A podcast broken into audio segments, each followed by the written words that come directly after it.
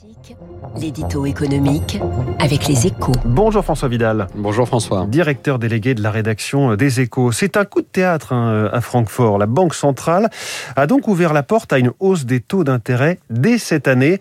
C'est un changement de ton que personne n'avait vu venir et qui bouleverse pas mal de choses pour la zone euro. Oui, c'est la fin d'un mythe, hein, celui d'une inflation qui frapperait l'ensemble des économies développées, sauf celle de la zone euro.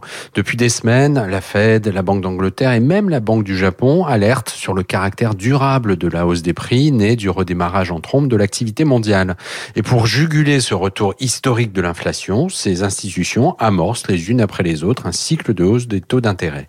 Face à ce changement de ton général, la position de la BCE était devenue intenable, d'autant qu'on a appris mercredi à la surprise générale que l'inflation avait atteint un niveau record dans la zone euro en janvier, en raison notamment de la flambée des prix d'énergie. L'inflation à 5,1% euh, sur un an. Bon, les marchés financiers ont moyennement apprécié ce revirement de Christine Lagarde. Les taux d'emprunt des États de la zone euro se sont envolés.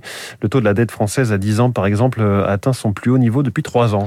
Oui, alors c'est normal, hein, les investisseurs n'aiment pas être surpris et rien dans les déclarations récentes des membres de la BCE les avait préparés à cette annonce. Mais plus que cette réaction épidermique, ce sont les conséquences de ce durcissement subit du discours monétaire qui doivent nous préoccuper. Car euh, il manque il marque pour de bon la fin de l'argent magique. Les taux d'intérêt vont inexorablement remonter dans la zone euro dans les mois et les années qui viennent, ce qui signifie que s'endetter va de nouveau avoir un coût. Pour l'emprunteur compulsif qui est devenu la France, ce retour à la normale s'apparente à une entrée dans une zone de turbulence à plus ou moins brève échéance. Mais quand on écoute les candidats déclarés à la présidentielle, plus dépensiers les uns que les autres, on a l'impression qu'à Paris, personne n'en a vraiment pris conscience. Merci François Vidal. Je donne la une de votre journal Les Échos ce matin avec cet autre dossier brûlant, l'Ukraine et la fermeté affichée par Ursula von der Leyen euh, vis-à-vis de Moscou. L'Europe a un levier économique très fort face à la Russie. Interview dans les échos ce matin de la présidente de la Commission européenne.